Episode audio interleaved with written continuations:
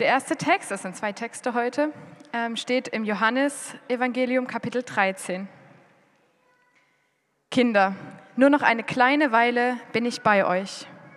Ihr werdet mich suchen und wie ich zu den Juden sagte, wohin ich gehe, dorthin könnt ihr nicht kommen, so sage ich es jetzt auch zu euch. Ein neues Gebot gebe ich euch, dass ihr einander lieben sollt, damit, wie ich euch geliebt habe, auch ihr einander liebt. Daran wird jedermann erkennen, dass ihr meine Jünger seid, wenn ihr Liebe untereinander habt. Und der zweite Text kommt aus dem Johannesevangelium nur zwei Kapitel weiter, Kapitel 15.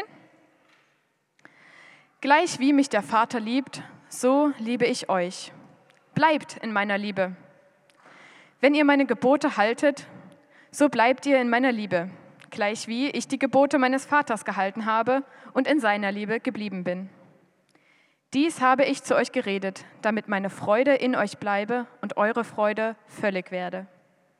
Das ist mein Gebot, dass ihr einander liebt, gleich wie ich euch geliebt habe. Größere Liebe hat niemand als die, dass einer sein Leben lässt für seine Freunde. Ja, ich möchte noch gemeinsam mit euch beten. Jesus, wir danken dir so sehr, dass wir heute Morgen hier sein können und dass wir Gottesdienst miteinander feiern können. Ich danke dir für deine Liebe, die perfekt ist und vollkommen und die wir nur bei dir finden können.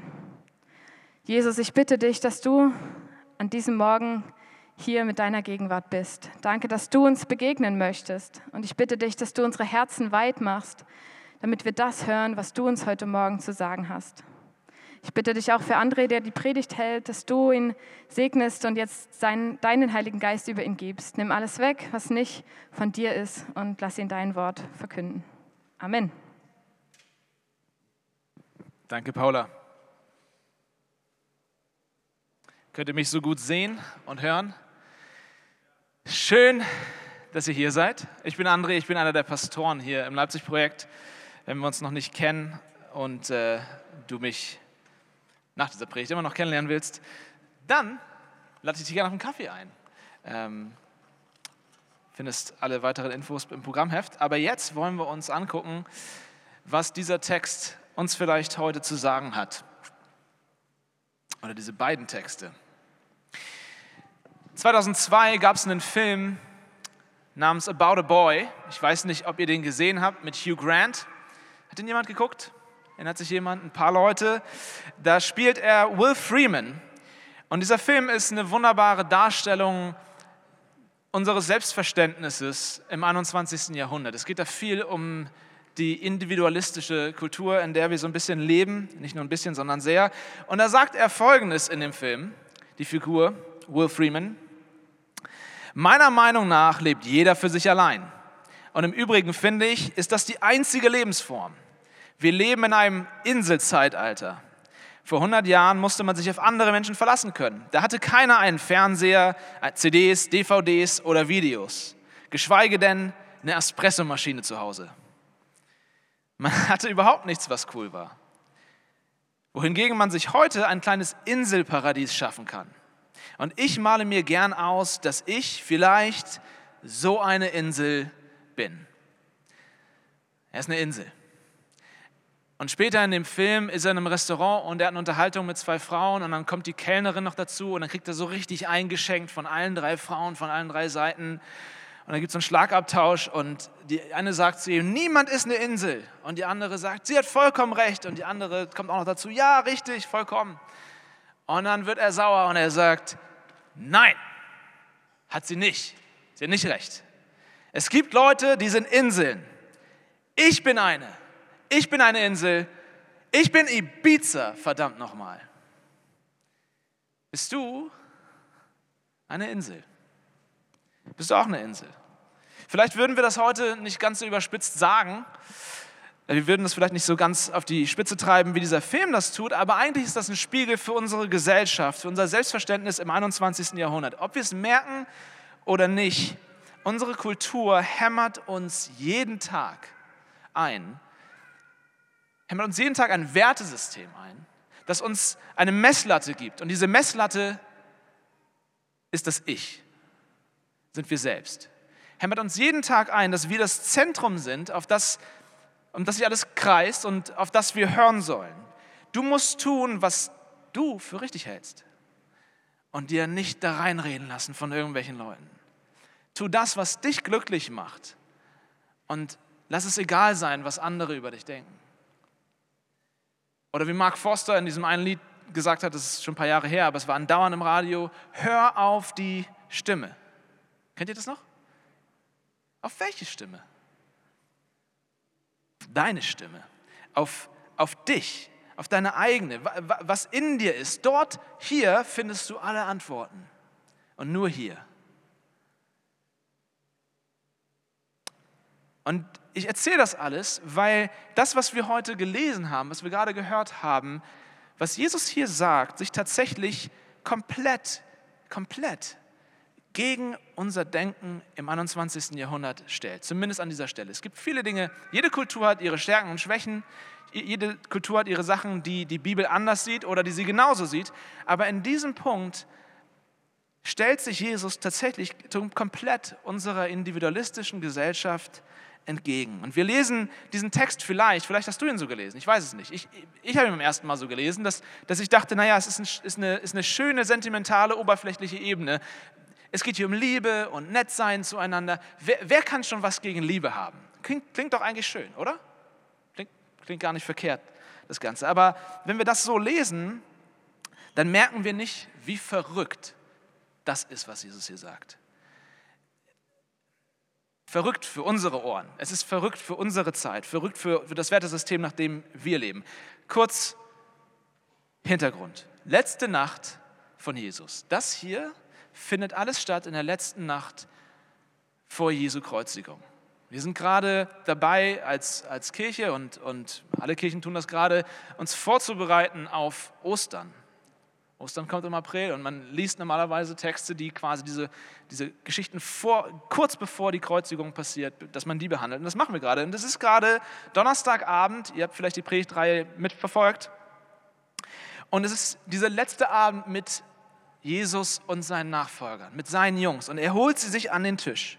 Und was er macht an diesem Tisch ist, er schafft ein neues Volk. Er, er, er macht einen kompletten Reset und sagt, wir machen einen Neustart. Ihr sollt ein neues Volk sein, eine neue Gemeinschaft, ein neues Königreich. Und weil alles neu sein soll, die, diese neue Gemeinschaft, die er formen will, etwas ganz anderes, etwas Neues ist, was es bisher noch nicht gab, gibt er ihnen ein neues Gebot. Ihr habt es vielleicht gelesen in dem Text.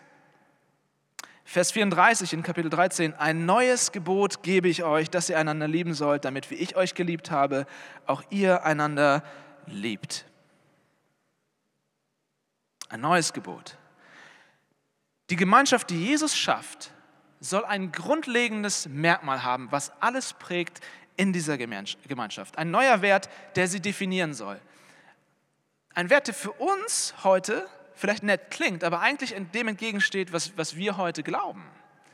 Wir glauben, hör auf dich selbst, sei dir selbst genug, du musst mit dir glücklich sein und all diese Sachen. Und Jesus kommt und sagt, der Wert, den ich euch gebe, ist, dass ihr eine Gemeinschaft sein sollt. Die Gemeinschaft, die Liebe, die du in den Beziehungen hast zu anderen, ist das, was euch definieren soll. Eine, eine neue Art, eine neue Art und Weise, Mensch zu sein, formt Jesus hier. Und Jesus redet davon, dass dieses Gebot neu ist. Und wenn du, wenn, wenn, wenn du noch nie in der Bibel gelesen hast, gar kein Problem. Wir erklären ja alles. Aber wenn du die Bibel ein bisschen kennst, dann wunderst du dich an dieser Stelle, weil es überhaupt nicht neu ist, was Jesus hier sagt. In Levitikus 19 hat Jesus schon lange, äh, hat, Jesus, hat, hat das Alte Testament, hat Mose quasi schon lange, vor, vor Jahrhunderten schon gesagt, liebe deinen Nächsten wie dich selbst. Nächstenliebe Liebe an, an sich ist der Kern des Alten Testaments, des, der Ethik im Alten Testament. Das ist nichts Neues, was Jesus hier sagt, überhaupt nicht. Jesus selbst hat schon lange gesagt, ihr sollt sogar eure Feinde lieben. Das hat er vorher gesagt, bevor er das hier sagt. Nicht nur, nicht nur ihr, ihr Christen, ihr sollt euch lieben, sondern ihr sollt sogar eure Feinde lieben. Also was sagt Jesus hier, wenn er sagt, ein neues Gebot? In einem gewissen Sinn, glaube ich, es gibt mehrere Ebenen, aber in einem gewissen Sinn ist dieses Gebot für jede Generation neu.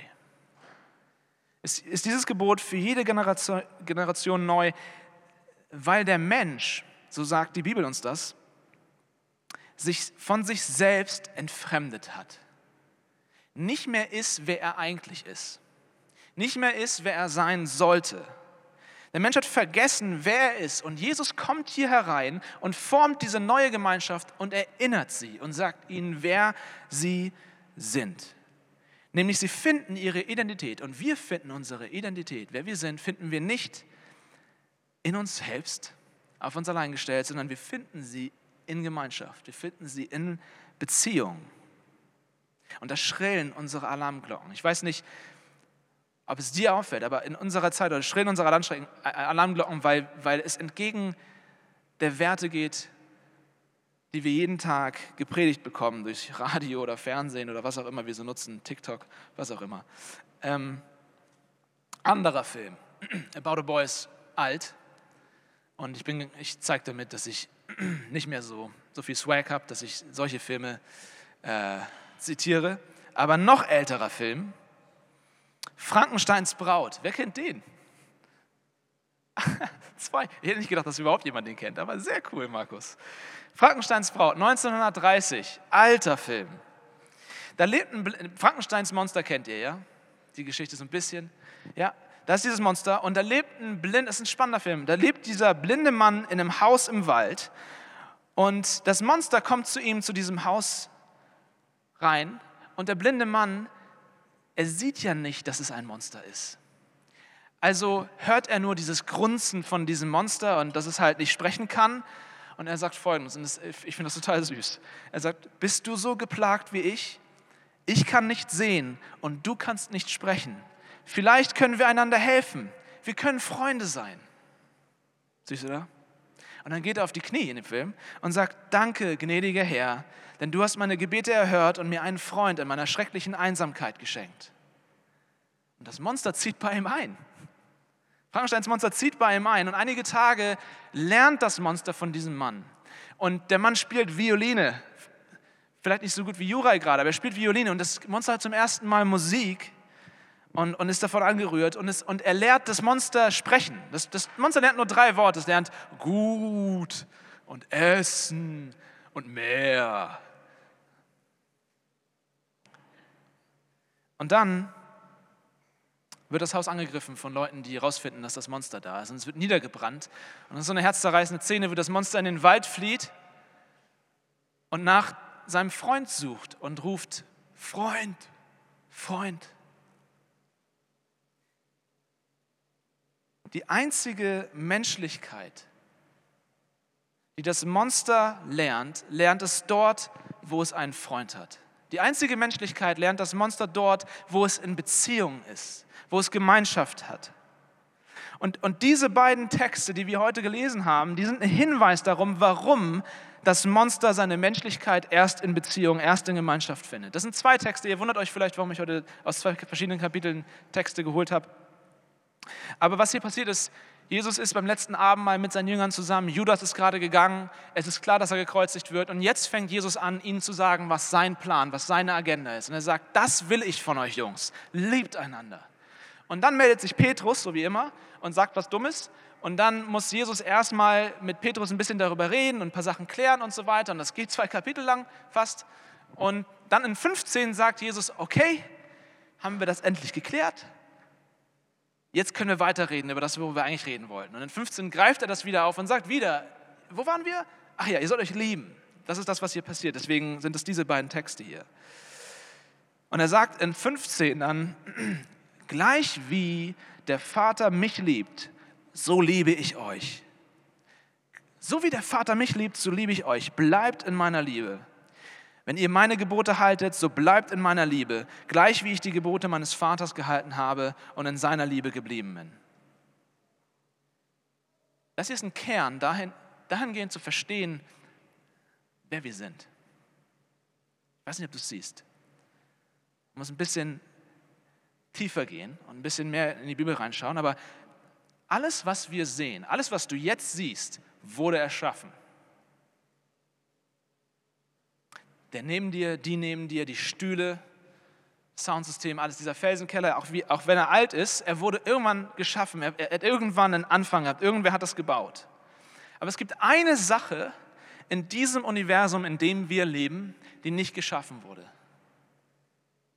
Es gibt eine Sache, die nicht geschaffen wurde, sie, sie hat immer existiert.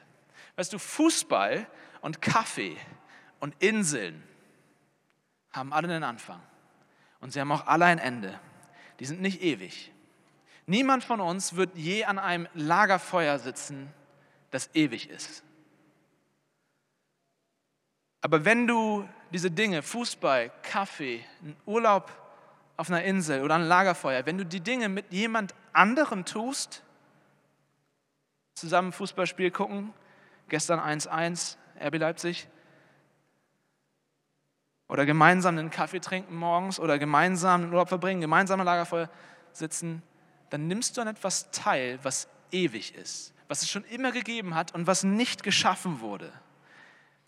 Gott hat in Ewigkeit in einer Beziehung existiert. Gott hat in Ewigkeit Liebe gehabt. Gott ist kein einsames Wesen. Wir Christen glauben tatsächlich an einen Gott, der vor Beginn der Zeit bereits Gemeinschaft hatte mit sich selbst, nämlich der Vater liebt den Sohn und der Sohn liebt den Vater und der Geist liebt den Vater und den Sohn und die beiden lieben den Heiligen Geist. Da ist dieser, dieser, dieses Dreieck, dieser, dieser Tanz zwischen den dreien und sie lieben sich und sie haben Gemeinschaft und all das ist ewig. Und jetzt kommt Jesus und sagt, gleich wie, wichtiges Wort, genauso wie, gleich wie, wie Gott sollt ihr sein. So, das, was ich und der Vater habe, haben, so sollt auch ihr sein. Ihr sollt in jeder, in, in, nicht in jeder, in dieser Hinsicht so sein wie ich. Und das ist genau das, was diese berühmten Worte bedeuten, wenn es in der Bibel heißt, dass Gott uns in seinem Ebenbild gemacht hat. Er hat uns in seinem Ebenbild gemacht. Lasst uns Menschen machen, sagt Gott, ein Bild, das uns gleich sei. Und wenn du ein bisschen, sorry, dass wir jetzt ein bisschen Hintergrundwissen abfordern, aber ich erkläre es ja. Ähm, wenn du ein bisschen im, im ersten Mose gelesen hast, dann siehst du vielleicht diese Geschichte, wo Adam, und, Adam da ist, der erste Mensch, und Gott schafft ihn in seinem Ebenbild. Und dann heißt es dort, dass etwas nicht gut ist. Und das ist spannend, weil die Welt, die Gott geschaffen hat, ist perfekt, ist gut, ist richtig. Und es ist vor dem sogenannten Sündenfall, bevor alles schiefgegangen ist. Das heißt, es gibt nichts Schlechtes in der Welt. Und trotzdem sagt Gott, es ist eine Sache nicht gut, nämlich, dass der Mensch alleine ist.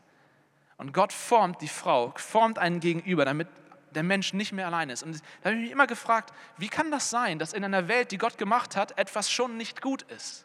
Und dass Gott sogar selbst sagt, das ist nicht gut. Und dann ist mir klar geworden,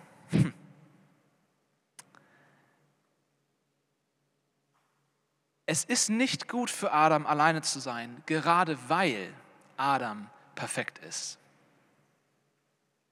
Gott hat einen Menschen geschaffen in seinem Ebenbild. Und das bedeutet, dass, dass der Mensch genauso wie Gott ein Beziehungswesen ist, ein, Bezieh ein, ein, ein Wesen, das Gemeinschaft braucht, um wirklich vollständig zu sich selbst zu finden, die richtige Identität zu haben. Und Adam, Gott schafft Adam, aber er ist noch nicht fertig mit, mit der ganzen Schöpfung.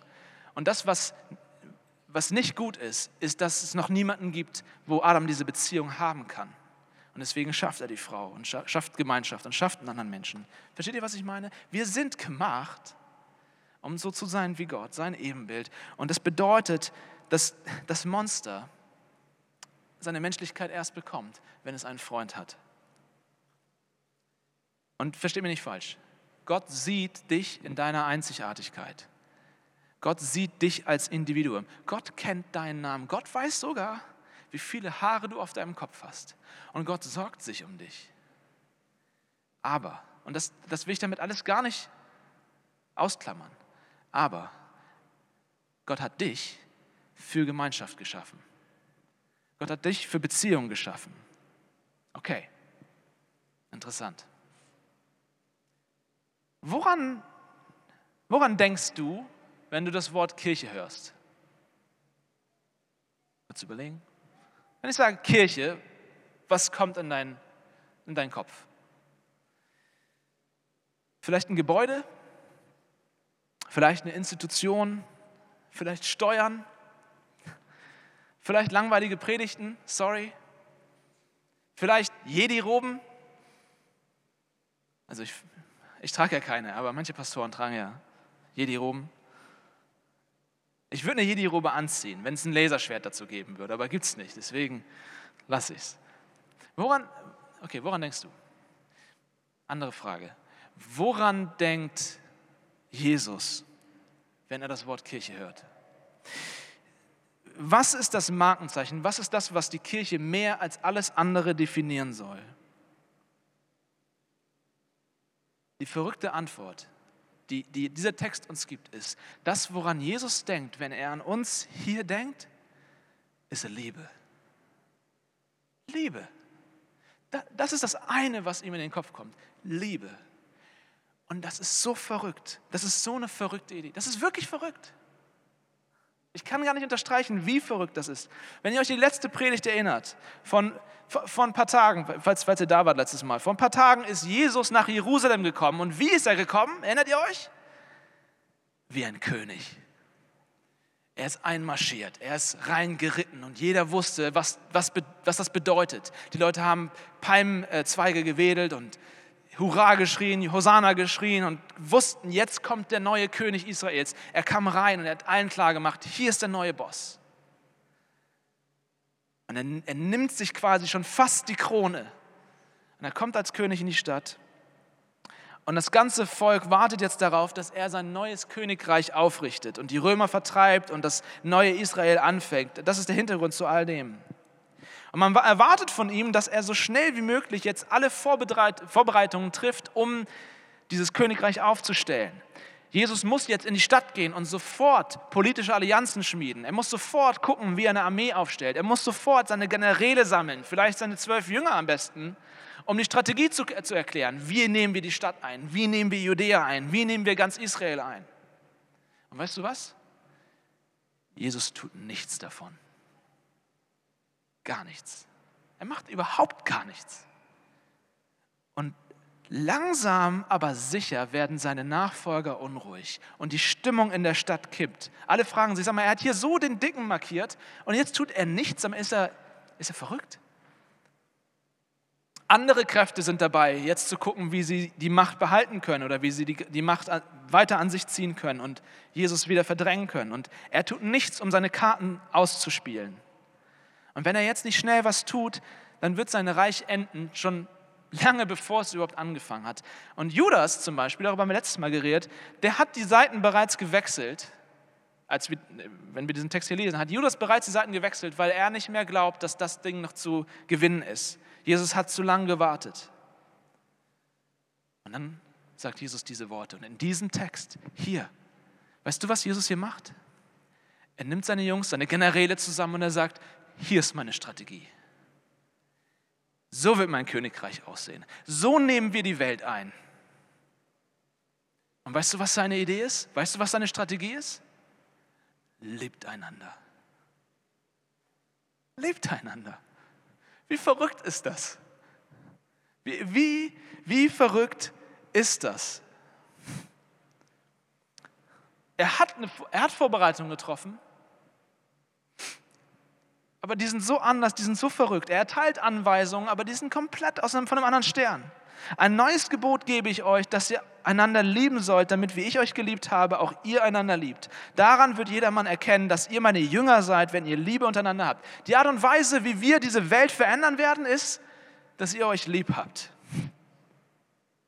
Das Königreich, das Jesus errichten will, die Kirche, die er sich vorstellt, verändert diese Welt nicht durch Macht, sondern verändert sie durch Liebe. Wie verrückt ist das? Und ich kann nicht zu sehr betonen, wie sehr sich das durch das ganze Neue Testament zieht. Die, dieser Vers hier, Johannes 13, ist, ist, ähm, ist quasi so eine abstrakte, allgemeine Formulierung. Liebt einander. Und das bedeutet alle möglichen Formen, auf alle möglichen Weisen. Aber das Neue Testament füllt das dann aus und wird ganz praktisch. 50 Mal. Das Wort einander ist im Griechischen Allelus und, 50 Mal wird dieses Wort benutzt und jedes Mal ist es sowas von praktisch. Die, Bibel sagt, seid herzlich zueinander, nehmt einander an, wartet aufeinander, sorgt füreinander, dient einander, tragt einander die Last, ertragt einander, vergebt einander, seid ehrlich miteinander. Ich könnte 50 Dinge aufzählen, wo die Bibel ganz praktisch dir sagt, was du tun sollst, wie du lieben sollst. Praktischer geht es nicht. Jetzt gebe ich dir die Aufgabe, wenn du sagst, hey, mir ist das nicht praktisch genug, ich will wissen, wie ich das genau mache, geh nach Hause und google einfach einander in der Bibel. Und du siehst all die genauen praktischen Anweisungen. Aber was Jesus hier macht, ist in Johannes 13, er sagt, wer zu mir gehört, wer zu meinem neuen Volk gehört, zu dem neuen Königreich, das ich anfange, der muss Teil von diesem Einander sein. Von diesem Einander. Und dieser Vers, 13, Vers 34, äh, und 35, das hat von Anfang an das Leipzig-Projekt geprägt. Ich weiß nicht, die, diejenigen, die von Anfang an beim Leipzig-Projekt da waren, als wir noch eine kleine Gruppe auf der Couch waren, ihr erinnert euch vielleicht, andauernd haben wir über diesen Vers gesprochen. Immer wieder habe ich diesen Vers zitiert und gesagt, das ist das, was uns tatsächlich zu Jesu Kirche macht, dass wir Liebe untereinander haben. Und deswegen, für manche, die hier schon länger im Leipzig-Projekt sind, wird das hier alles, ist das alles nur Wiederholung. Ihr habt das ja alles schon mal gehört. Wir haben so oft darüber geredet. Aber mittlerweile ist das Leipzig-Projekt gewachsen und ihr seht das, hier sitzen ganz, ganz viele Leute im Gottesdienst und einige von euch sitzen vielleicht zum ersten Mal hier. Herzlich willkommen. Vielleicht seid ihr zufällig durch Website oder irgendwie hierher gekommen. Und, und manche Leute, ich höre das immer wieder, sagen, hey, ich genieße die Gottesdienste, die, die, sind, die sind einfach schön, ich ähm, kann da zur Ruhe kommen, ich kann Gott irgendwie begegnen, ich finde die Predigten ansprechen und so. Und ich freue mich darüber. Ich freue mich super darüber. Aber wisst ihr was? Das ist nicht Kirche. Nicht im vollen Sinne. Wisst ihr warum? Wisst ihr, was wir hier nicht machen können? Vielleicht ein bisschen, aber nicht wirklich. Wisst ihr, was wir nicht machen können? In diesem Setting können wir uns einander nicht leben, einander ertragen, einander vergeben, füreinander da sein. In diesem Setting sitzt ihr da und ihr konsumiert etwas und das ist auch nicht verkehrt.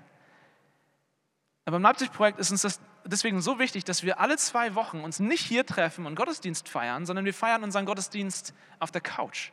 Und wir reden miteinander, wir essen miteinander, wir haben Gemeinschaft miteinander, wir lernen einander kennen, wir nerven uns auch gegeneinander und dann vergeben wir uns wieder gegeneinander. War das richtig? Ja. Das ist, was uns zur Kirche macht. Und, ich, und mir ist es wichtig, dir zu sagen, hey, wenn du denkst, hey, das ist cool, was hier passiert, es ist noch so viel cooler, wenn du Teil der Gemeinschaft bist. Wenn du lernst zu sehen, wie Gott uns formt, dadurch, dass wir Beziehung zueinander haben. Ich lade dich ein, du kannst im Programm öfters sehen. Wir haben sowas, das nennen wir Kollektive, das sind unsere Kleingruppen. Es sind so wie so eine Art kleine Familien, die versuchen, das ins Leben, dieses Einander ins Leben zu übertragen. Okay, gut. Schön.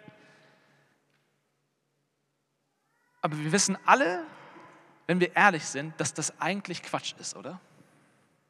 Alles, was ich bisher gesagt habe. Weil Liebe, das wissen wir doch, Liebe kann ich nicht befehlen, oder? Jesus sagt hier, ich gebe euch ein neues Gebot, liebt einander. Kannst du Liebe befehlen? Kannst du jemandem sagen, hey, ihr sollt euch lieben. Ich versuche das mit meinen Söhnen andauernd. ihr seid Brüder, ihr sollt euch lieben. Hört auf euch zu hauen. Kann man Liebe gebieten?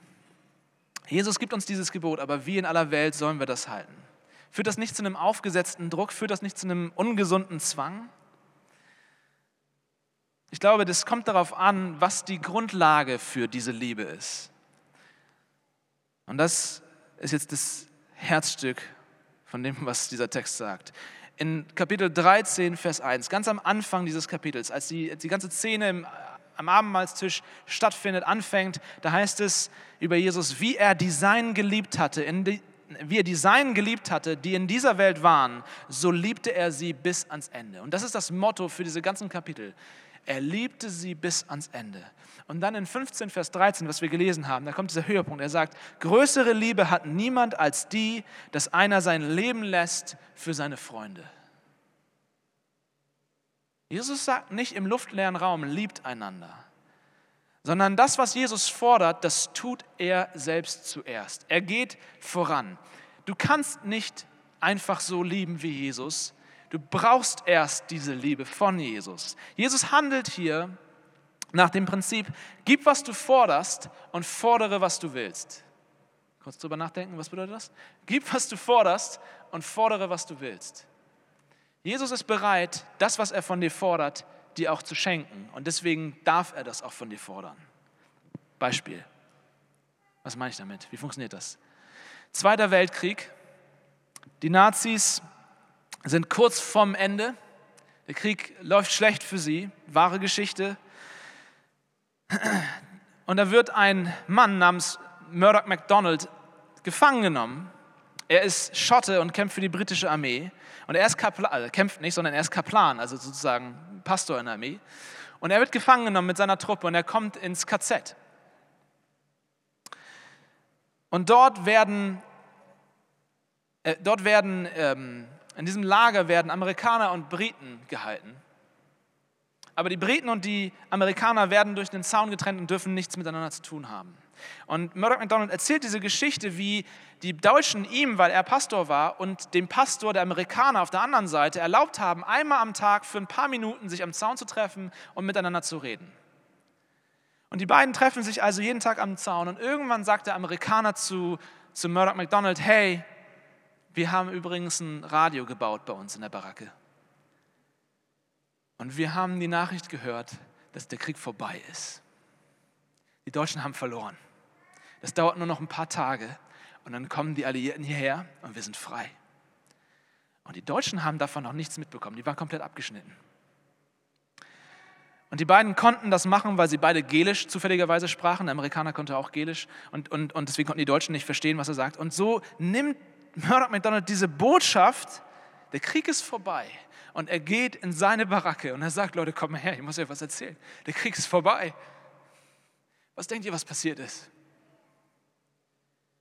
Auf einmal ist das größte Geschrei, das größte, größte Jubel ausgebrochen, den die Deutschen je gehört haben. Die ganze Baracke hat gefeiert und die wussten nicht, was los ist. Und wisst ihr was? Murdoch McDonald erzählt, von diesem Tag an waren alle entspannt, alle waren glücklich. Die, bisher waren sie da am Hinsterben und auf einmal haben sie gepfiffen und sich gefreut und sich abgeklatscht und alle waren nett zueinander. Die waren so nett zueinander, aber die waren, die waren sogar nett zu den Nazis. Und selbst die Hunde, die sie angebellt haben, erzählt er, die haben sie lächelnd angeguckt und gesagt, hey, wollen wir spielen? Die waren, die waren, die waren so glücklich. Warum? Weil sie eine Botschaft gehört haben, die ihr Leben verändert hat. Sie wussten, der Krieg ist vorbei. Und das hat die Gemeinschaft geändert, in der sie gelebt haben. Das hat, die Umstände haben sich in dem Moment noch nicht verändert. Das war erst Tage später, als die dann tatsächlich kamen. Aber das Wissen darum, dass der Krieg vorbei ist, hat diese Gemeinschaft grundlegend verändert. Und genau so, genau so ist das, was Jesus hier sagt. Er sagt, Leute, ich werde mein Leben für euch geben. Die Botschaft von uns Christen ist, die Botschaft der Bibel ist, dass da einer war, der dich und mich, der uns so sehr geliebt hat, dass er sein Leben für uns gegeben hat. Er sagt, größere Liebe hat niemand als das. Mehr geht nicht. Mehr kann ich euch nicht lieben. Und am nächsten Tag, es ist Donnerstagabend, am nächsten Tag würde Jesus freiwillig sein Leben opfern am Kreuz. Er sagt, niemand nimmt mein Leben von mir, ich gebe es freiwillig. Der Sohn Gottes gibt sein Leben hin, damit wir Gottes Kinder werden können. Beachtet, wie er in, am Anfang des Textes sagt, Kinder, nur noch eine kleine Weile bin ich bei euch. Er, er macht sie zu Gottes Kindern. Der Sohn Gottes gibt seinen Status auf, damit wir diesen haben können. Er wird verraten, verstoßen, verachtet, damit du und ich angenommen werden können, damit uns vergeben werden kann, damit wir geliebt werden können vom Vater. Er erduldet all die falschen Anschuldigungen, die gegen ihn erhoben werden. Er nimmt sie alle an, damit du und ich von jeder Anklage freigesprochen werden können. Der Krieg ist vorbei. Der Krieg ist vorbei. Und das feiern wir heute übrigens in der Taufe. Genau das feiern wir in der Taufe. Die Taufe markiert den Beginn eines Neuanfangs. Dieses, dieses Neue, was Jesus in die Welt bringt, das zeigen wir in der Taufe. Nämlich die Taufe ist ein Symbol von dieser Botschaft, die alles verändert. die Grundlage dafür, was, wie unsere Gemeinschaft sich verändern kann. Es ist nämlich ein äußerliches Zeichen für etwas, was innen schon, schon passiert ist. Helen und Kevin. Ist Kevin überhaupt da? Ich habe ihn noch nicht gesehen. Kevin, bist du da? Ja, super. Wisst ihr, was gleich passiert? In euch ist schon etwas passiert und wir zeigen das gleich in der Taufe, nämlich wir tauchen euch ein in das Wasser. Ihr geht ganz runter und das ist ein Symbol dafür,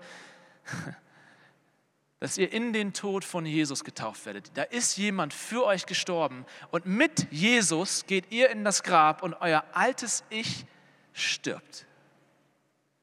Und dann holen wir euch aus dem Wasser. Ich verspreche euch, ich hole euch da raus. Und wenn ihr rauskommt, symbolisiert das, dass Jesus auferstanden ist von den Toten. Und weil er auferstanden ist von den Toten, habt ihr ein neues Leben. Und die Grundlage für dieses Leben ist dieses, dass er sein Leben für euch gelassen hat, damit er euch lieben kann, um, um euch zu zeigen, wie sehr er euch liebt, um euch zu befreien von jeder Anklage, um euch ein neues Leben zu geben.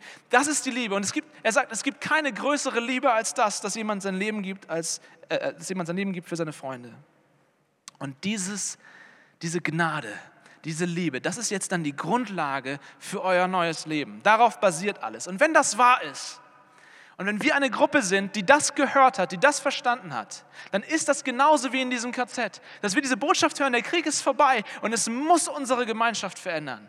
Es muss verändern, wie wir sein. Es muss verändern, wie unsere Liebe ist untereinander. Das ist nämlich verrückte Liebe. Jesus ist bereit, sich kreuzigen zu lassen, Freunde. Er ist bereit, sich selbst hinzugeben. Und das gefällt uns nicht. Das gefällt uns nicht. Mir gefällt es auch nicht. Weil das bedeutet, und das, das merke ich dann, wenn ich ans Kreuz schaue, Mist. Liebe bedeutet Leiden häufig. Liebe bedeutet sich selbst aufgeben. Du kannst nicht einfach sagen, hey, ich liebe dich und ich habe ich hab, ich hab sentimentale Gefühle für dich, aber dann lässt du keine Taten folgen. Und du gibst dich nicht hin, das funktioniert nicht. Jesus zeigt uns am Kreuz, dass Liebe wehtut. Dass Liebe gefährlich ist. Ich könnte tausend Beispiele geben, aber wir, wir wissen das instinktiv. Wenn, wenn du Kinder hast, die Zeit, die du aufgibst, die Nerven, die du aufgibst, der Schlaf, den du aufgibst, all dieser, denn deine Eltern haben so viel aufgegeben, damit du existieren kannst. Und das ist Liebe. Es geht nicht anders. Wir müssen einen Teil von uns aufgeben, um jemanden zu lieben. Und Jesus zeigt uns hier, dass er bereit ist, bis aufs Ganze zu gehen, dass er bereit ist, uns so hart zu lieben, dass es richtig wehtut. Und er geht ans Kreuz für uns.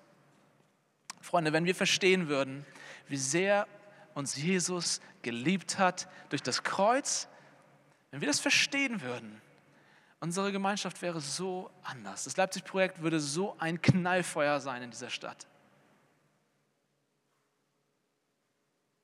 Wenn das Kreuz das Prinzip wäre, das uns prägt, wie, wie, träumt mal, träumt mal, wie würde unsere Gemeinschaft aussehen? Wie würde unsere Gemeinschaft aussehen? Zum Schluss. Für mich ich bin so Christ geworden. Für mich ist das einfach wahr, was Jesus hier sagt. Daran wird jeder erkennen, dass ihr meine Jünger seid, dass ihr Liebe habt untereinander. Ich habe ich war schon immer jemand, ich habe mit vielen Leuten abgehangen, ich hatte viele Freunde und mir fiel es einfach irgendwie, keine Ahnung, Entertainer zu sein und so. Deswegen, ich hatte immer Kumpels und so. Aber ich wusste als Jugendlicher auch, dass das Teil einer Performance war. Dass ich Teil dieser coolen Gruppe war, weil ich cool war. Oder weil ich gewisse Dinge konnte. Oder keine Ahnung. Hauptsächlich, weil ich meistens Gras dabei hatte für die Gruppe. Und dann ist man irgendwie dabei. Aber ich wusste, ich habe es mir irgendwie verdient. Versteht ihr? Und solange ich cool war, gehörte ich dazu. Und wenn ich es nicht war, dann war ich vielleicht draußen. Und dann begegne ich als Jugendlicher irgendwann Christen. Und diese Christen verstehe ich nicht. Weil die haben diese ganz komische Angewohnheit, dass die einfach nett sind zu mir. Und ich kannte das nicht. Ich, ich, am Anfang fand ich das komisch. Die kommen an und umarmen einen gleich. Ich hoffe, dass, dass du hier nicht bedrängt wirst oder so, dann sprich bitte mit mir. Aber, aber für mich, das da war damals so eine, so eine Gemeinschaft, die umarmen einen einfach und du bist gleich dabei und so. Und ich dachte so, wow, was, was kriegst du dafür, dass du das machst? So, weil, weil ich das nicht kannte. Und bis ich, bis ich verstanden habe, das grundlegende Prinzip von diesen Menschen war, wir sind alle Sünder die Gott in seiner Liebe gerettet hat. Unser ganzes Leben basiert auf Gnade. Ich, ich bin nicht von Gott angenommen, weil ich so toll bin, sondern ich bin von Gott angenommen, weil ein anderer sein Leben für mich gegeben hat. Das ist das Prinzip, an das die glauben. Und deswegen, egal wer da durch die Tür kommt, gucken die den nicht an mit, oh, was kann der? Sondern die gucken jemanden an und sagen, hey, ich sehe dich und ich habe Gnade für dich. Dieselbe Gnade, die ich bekommen habe, gebe ich gerne weiter. Das, das, das Grundprinzip dieser Gemeinschaft ist Annahme. Versteht ihr? Und ich, ich, äh, ich erfahre das als Jugendlicher und ich denke, ich, ich, bin, ich bin da nicht gleich Christ geworden, ich habe mich erstmal eine Zeit lang damit auseinandergesetzt und so und musste das erstmal verstehen. Aber ich, ich muss euch sagen, ich, ich fand es so attraktiv. Daran wird jeder Mann erkennen, dass ihr meine Jünger seid, dass ihr Liebe untereinander habt.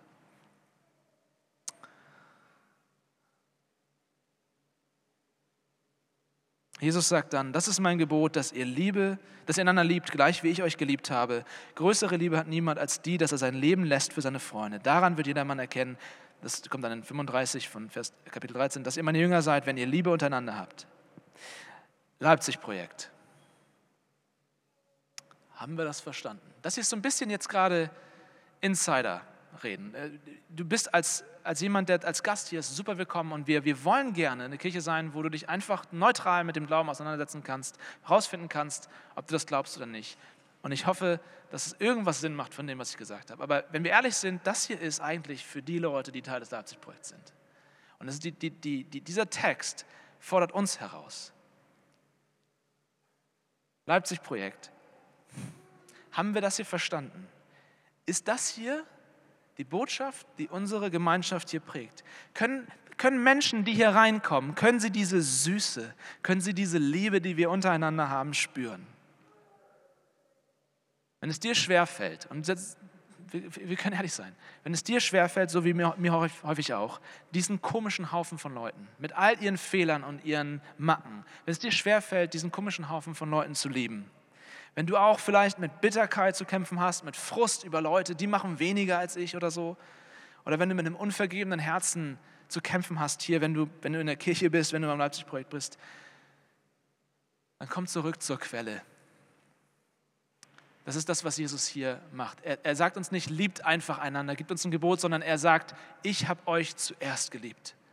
Ich habe mein Leben zuerst für euch hingegeben und deswegen könnt ihr lieben ich muss, erst, ich muss diese Liebe euch erst ins Herz geben. Ihr müsst, ihr müsst erst gefüllt werden, bevor ihr was geben könnt. Sie fängt damit an, dass Jesus uns zuerst liebt. Ich, ich lade dich ein, lass dich jetzt neu, wenn wir das nächste Lied singen, die Band kann nach vorne kommen, wenn wir das Lied singen, lass dich neu mit dieser Liebe, mit dieser Botschaft füllen.